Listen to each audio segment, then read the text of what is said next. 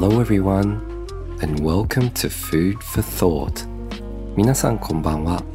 Food for Thought 思考の糧のお時間です。このポッドキャストは帰国子女でカフェ開業の夢見るサラリーマン私森尾が毎回テーマとなる食材について皆さんの思考の糧になるようゆったりと話していく番組です。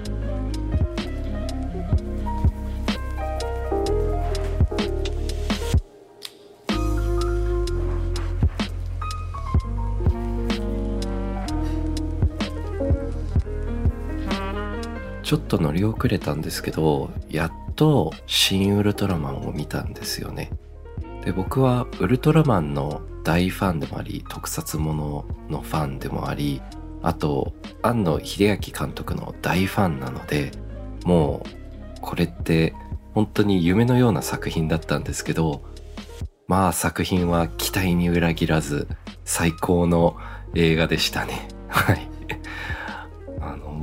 楽しみどころがたくさんありすぎてまあファンからすると本当にもう大大大満足な映画だったと思います。まああのご存知な方多いと思うんですけど僕生まれと育ちがオーストラリアの方でしたので放送の方が一応ウルトラマンはあったんですよね。あの名前がちょっとかっこよくなって「オルトラマン」っていうあのタイトルだったんですけど これがですねえっ、ー、と単純な吹き替えではなく戦闘シーンはそのまま生かす。で家督隊のシーンは、えー、外国人の役者でまた撮り直したんですよね。なかなかシュールですね。なんでウルトラマンが戦っているシーンは明らかに日本の風景なのにあの確か家督隊はもうちょっと若い、えー、高校生の設定だったと思います。あのライアンとかジェシカとかそのような名前のあの役者役者っていうかキャラクターで。でこのパターンが10レンジャーとか〇〇レンジャーシリーズもの特撮ですね。これも同じように、えー、外国人役者を、えー、日々の生活で撮り直してでえ戦闘シーンは日本から日本のものをそのまま使ってたんですけどね。でこの、えー、僕の当時はパワーレンジャーっていうのがすごい人気で多分日本でいうちょうど10レンジャーの時ですかね。これが人気すぎて結構オーストラリアの方にも舞台2.5実験のまあ日本も最近舞台あるんですけどそれがあのオーストラリアに来て見に行きましたね。はい、そういうこともあって、まあ、ノスタルジックな気分で新ウルトラマンを見に行ったんですけど、いや、本当に、まあ、庵野秀明監督ご自身もすごいファンだったりするので、そこのファンサービスをたくさん散りばめていただき、愛のある作品だなとも思いつつも、ただのファンサーで終わらずに、すごく考えさせる作品。日本政府の外交の、えー、対応の仕方をちょっと揶揄する作品でしたり、シン・ゴジラとのつながりですね、マルチバースを、えー、示唆するような作品でもありましたので、ご覧になってない方はぜひ劇場まで足を運び、ご覧になった方はぜひ僕の方に、えー、インスタやツイッターの方でこの作品について絡んでいただき熱く語れればと思います。はい。では今週の本題ですが、先日 TikTok の方で揚げパン風トーストという作品をあげましたが、この揚げパン、給食の定番でもある一品ですが、これについて結構賛否両論ありましたので、今回は給食について語りたいと思います。それでは参りましょう。Food for Thought 思考の過程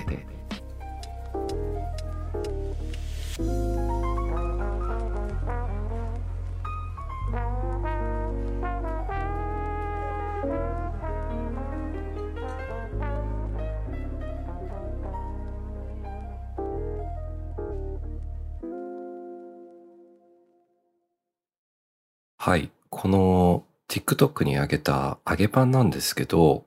結構いつもよりたくさんのコメントをくださったんですけど、半分は揚げパン好き最高、あの家でも揚げパン作れるなんてというような結構揚げパン信者の方たちがコメントしてくださったんですけど、あとの半分はですね、揚げパン知らないとのコメントがかなり多かったんですよ。おそらくこれって若い人なんではないかなと思ったんですけど、どうやら最近揚げパンが給食からどんどんどんどん消えていく現象があったりするんです。それがですね、やっぱり揚げパンといえばコッペパンを揚げる。それに、まあ、きな粉だったりココアだったりをまぶすんですけど、まあ、これが体にいいわけがないですよね。はい。バランスがあまりにもよろしくないっていうことで、どんどん少なくなっている。ここで作家の松原さんの、えー、表現が好きなんですけど、えー、脂質と糖質の権下である。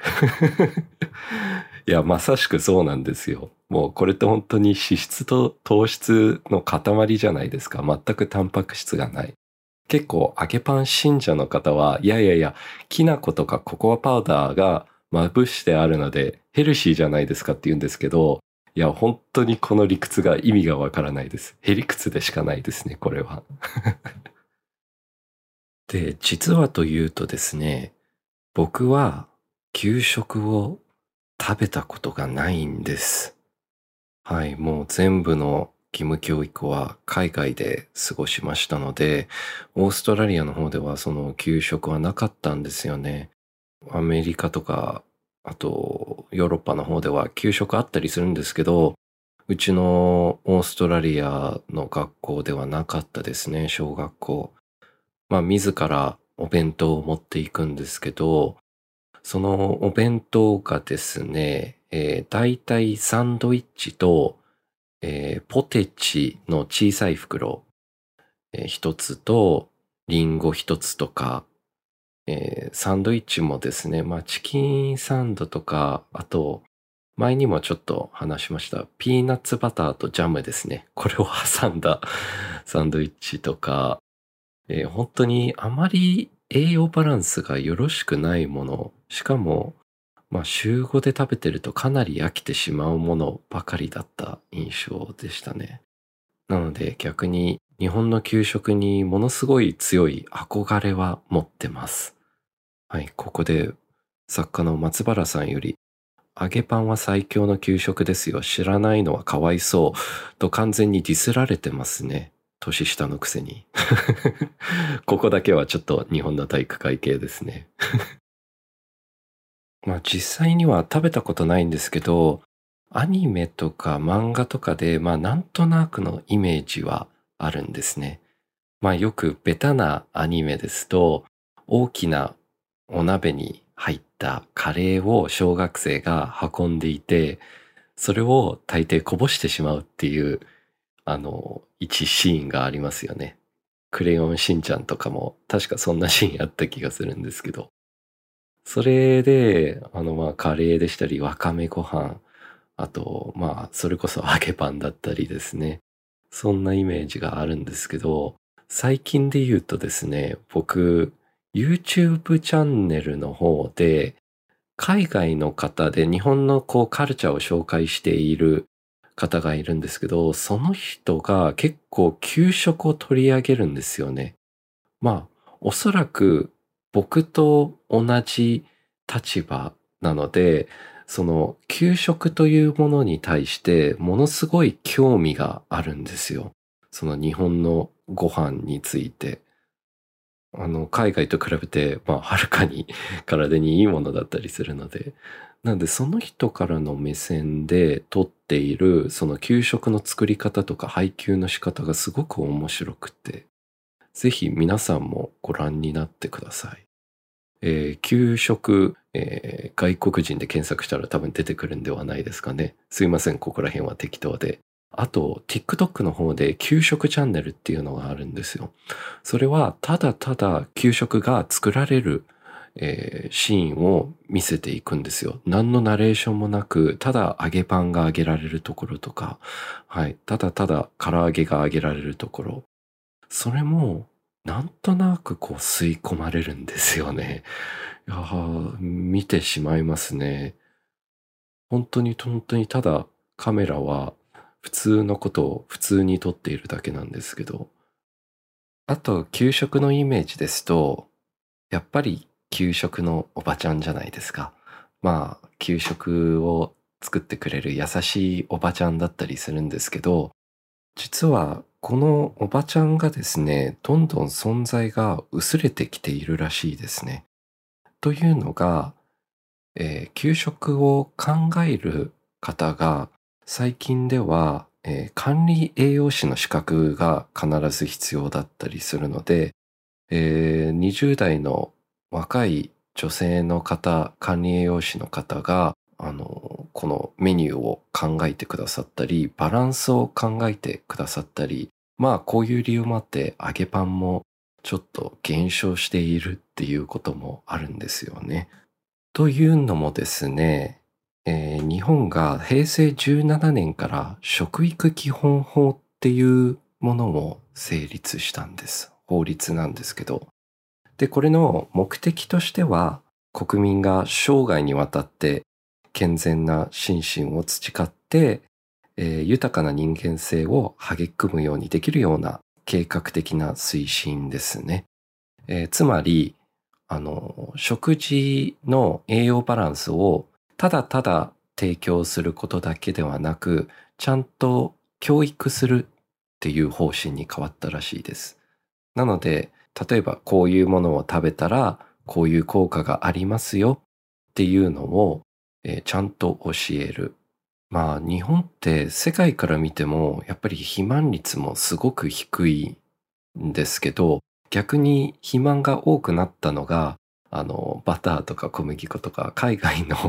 食べ物が取り入れられたからって言われてる一説はあるんですけど基本的にはあの日本の食事ってすごい体にはいいと思うんですよね。その上にすごく美味しいじゃないですか。本当に日本って食に困らないというか、あの、恵まれていると思うんです。はい。これで教育良くなれば本当に長生きもしますし、本当に体にいいものも美味しいって感じて、で、そこの、その上に、あの、知識もついたら、皆さんも自炊するようにもなるんではないかなと思ったり、自分でも関心持って、ちょっと食べるものも選んだりして、えー、健康的な、えー、人生を送れるんではないかなと思いますね。僕の活動も、えー、食事の楽しさっていうことをみんなに分かってほしく TikTok とか YouTube とかを、えー、動画の方を投稿させていただいてはいるんですが、まあ今は結構カロリー高めなものを投稿はしておりますが、いずれはみんなにももうちょっと普通の、えーと、おかずになるものだったり、まあバランスの取れたものを、えー、紹介できればいいなと思いますね。なのでこの食育法っていうのは僕は大賛成ですね。はい。子供たちがみんなあの食に対しての楽しさと美味しさあと体に対する影響を、えー、分かってくれれば、すごく人生も豊かになると思います。はい。Food for Thought ということで、今回は給食についてのお話でした。今回も、えー、リスナーさんからたくさんのメッセージを募集しました。インスタのストーリーの方で募集しましたが、今回のテーマは好きな給食メニューは？ということで今回は、えー、リスナーさんが選ぶ人気のナンバーワンの、給食メニューを決めたいと思います。なんとですね、42種類のメニューのご回答をいただきましたね。はい。数えるのもなかなか大変でしたが、中には面白いものですとね、九州限定のムース。これチョコとかのムースとかですかね。これ他の、えーと、地域ではなかったりするんですかね。あとはアーモンド魚フライ。え、これってアーモンドをまぶして焼くものですかね。あと、えー、鶏のマーマレードにすごいおしゃれな 給食メニューですね。なんか、回答を見ているとそういうようななんか給食を作られている管理栄養士さんがかなり工夫して、えー、メニューを考えているのがすごい見えますね。あとは、軽飯ですね。シンガポール名物の軽飯だったり、えー、ポークビーンズ、チリコンカン、バターパン、このような、はい、なかなかちょっと考えてるだけで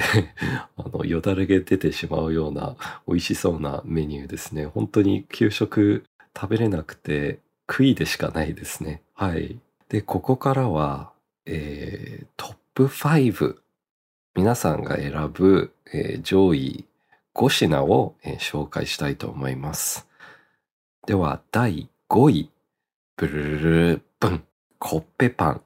まさかの揚げパンの進化前ですね。のコッペパンがランクインですね。はい。コッペパンは僕は、はい。よくパン屋さんとかで売ってますので食べたことあるんですけど、はい。個人的には、あの、普通の硬いパンが好きなので、バゲットっぽいものが好きなので、コッペパンよりも硬め派ですが、まあ、あの、小学生とか中学生の方ですと、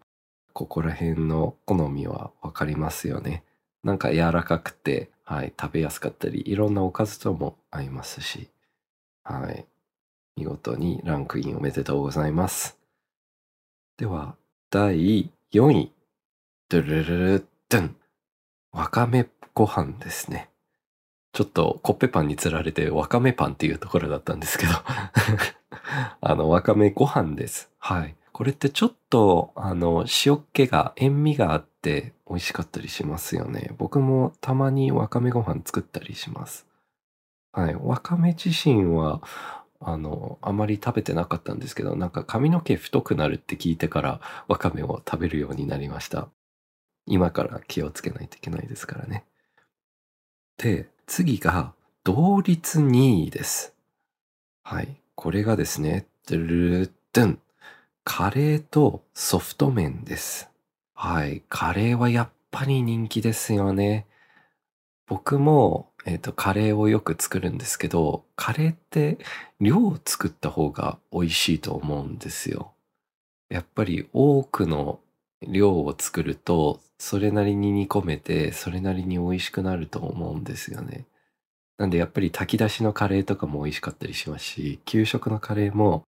やっぱり家で食べるよりも美味しく感じると思います。あともう一つがソフト麺ですね。これは僕食べたことがないんですけど、調べたら強力粉と、えー、水と塩だけでできている麺ですね。で、ミートソースかけたり、カレーうどんだったり、えー、使われてたりするんですけど、これもちょっと食べてみたいですね。なんかスーパーで売ってんですかね。ぜひ見かけた方いらっしゃったら、あの、お声かけください。はい。では、第1位ですね。もうこれ大差ですね。もう2位と、えー、約3倍近くの票の差でした。これがですね、ドゥルルドゥン。揚げパンです。やっぱり堂々の1位みたいですね。皆さんやっぱりお好きな揚げパンですね。知らないっていう方もなかなか多かったんですけど、知っている方はもうダントツで1位という方が多かったです。なのでこんなに人気でしたら、やっぱりメニューから消えていくとか少なくなっていくのは、えー、寂しいものではありますが、どうかセーブザ揚げパン、揚げパン保護連盟を作って守ってあげるのはいかがでしょうか？何言ってんだろう？はい。今回もたくさんの回答ありがとうございました。定期的にインスタのストーリーの方で、えー、募集しておりますので、ぜひインスタの方もフォローお願いします。はい。ではこの番組が面白かった人はぜひ番組のフォローと高評価、そして SNS での感想をお願いします。Twitter の方でハッシュタグ思考の糧をつけてつぶやいてください。それではまた来週。Good night and goodbye.